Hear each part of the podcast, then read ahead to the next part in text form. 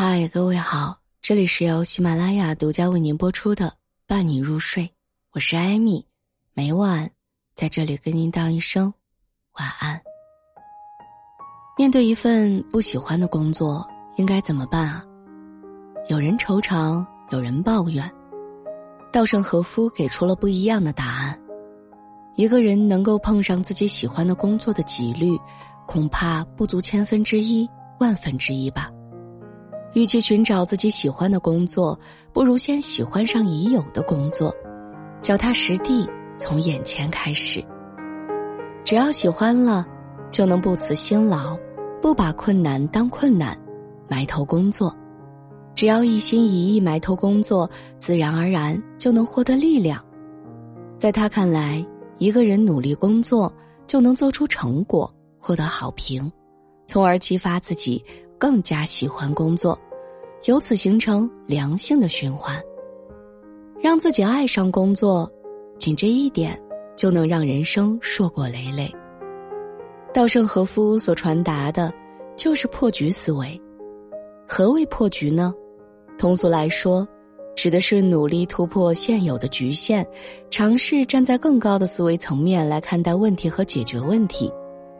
比如，一个人赚钱不多。不是他没有赚钱的能力，而是他没有赚钱的认知和思维。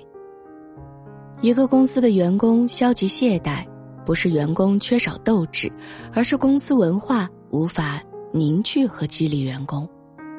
正如战略学家威兹曼所说的：“问题的解决往往不在问题发生的层面上，而在与之相邻的更高层面。人这一生啊，会遇到很多的困难。”考试失利，工作不顺，感情危机。如果用破局的思维来看待事情，就能够披荆斩棘，书写更大的世界；反之，就会自怨自艾，裹足不前。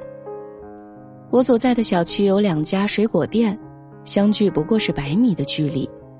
第一家店位于小区的入口，大家车来车往的都能够看到。常常顺手买几个苹果和橘子，所以店面生意十分的红火。第二家店的位置稍微偏一点，大家要走进巷子才能购买，相对来说水果销量低一点。谁能想到第一家店居然倒闭了，第二家店开得越来越大，原因就在于老板不同的经营理念和方式。第一家水果店是纯粹的商品交易，老板出售商品，顾客付钱买走商品，彼此之间没有多余的交流。第二家水果店却会想办法留住顾客，今天搞个促销活动，明天做个满减优惠，很多住户被吸引，愿意多走几步路过去买东西。疫情期间，第二家水果店嗅到了商机，不仅增加了水果种类，还在店铺里面单独设置了蔬菜区和零食区，和供应商谈好了供应方式。有人劝第一家水果店抓紧调整经营方式，否则小区住户就这么多，一旦客源被抢走，生意就淡下来了。老板不在意，认为自己占有天然的地理优势，疫情又怎么样呢？影响不到自己。后来小区封控，第二家水果店生意异常的火爆，第一家水果店却黯然收场。心理学中有一个花盆效应，指的就是花朵在特定的环境下生长得很好，一旦脱离这个环境，就会不堪一击，迅速凋零。放在人的身上来看，花盆就像是人的思维，如果我们不会审时度势。不愿意积极改变，任凭着思维住进了牢笼，就会视野狭隘，行动力迟缓，错失一次次的成长良机。比如选错了专业，不是认真准备转专业考试，辅修喜欢的课程，而是整天唉声叹气，浪费了宝贵的学习时间。比如选错了对象，不是及时止损。而是一边抱怨自己遇人不淑，一边和对方纠缠，虚掷了明媚的青春时光。又如找工作时没有被心仪的岗位录取，不是苦练技能寻求跳槽的机会，而是消极怠工，损害了自己的职业口碑。可以想见的是，因为他们的思维总是停留在眼前的困境，没有站在更高层面来思考和解决问题，就陷入到自我内耗和自我怀疑。在一个又一个的困局当中，他们的热情被慢慢的消磨，力量也被渐渐的削弱。卡伦霍尼在《我们内心的冲突》中说道：“我们越是正视自己的冲突，并寻求自己的解决方法，我们就越能获得更多的内心的自由和更大的力量。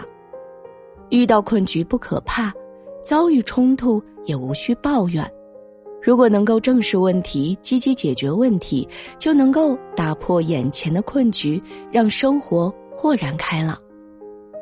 看到过一则视频，小伙子的车开到很窄的一条路上，一个没留神儿，半边车身卡进了沟里，怎么都出不来。他合计了一下，要是找救援队来抬车，起码要一千元，花费高，实在舍不得。于是他换了个思路。当场从不同的店家点了二十份外卖，花了不到三百元。外卖小哥赶过来，大家齐心协力，很快就把车抬了起来。事后，小伙子把点的外卖全部送给了外卖小哥，换来了彼此无言的感谢和温暖的相助。不得不说，思路决定出路，格局决定结局，在任何时候都是一样的。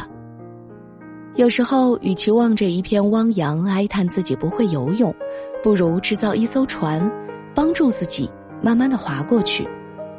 有时候，与其望着惨淡的业绩愁眉不展，不如跟着时代前进，将产品放在直播间，吸引更多的人购买。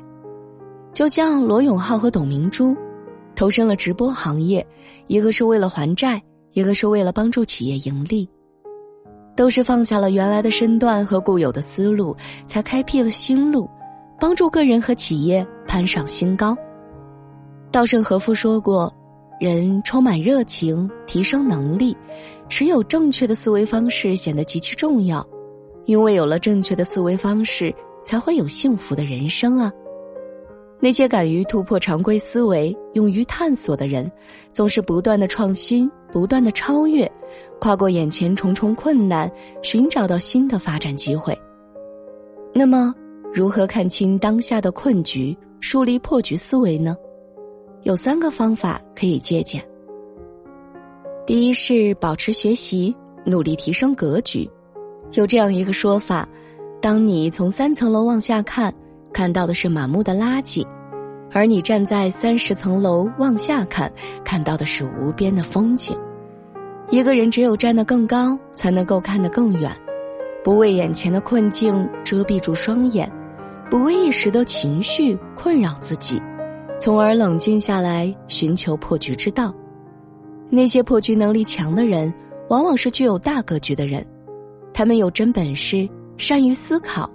关键时候总是能想出办法来度过难关，多阅读书籍，尤其是和自己惯有思维和兴趣不同的书籍，由此锻炼自己的判断性思维，学会多维度看待事物，多和优秀的人交往，学习他们处理问题的方式方法，通过他们的视野来关照自己，反思自己，提升自己，突破思维破局，多提升专业的能力。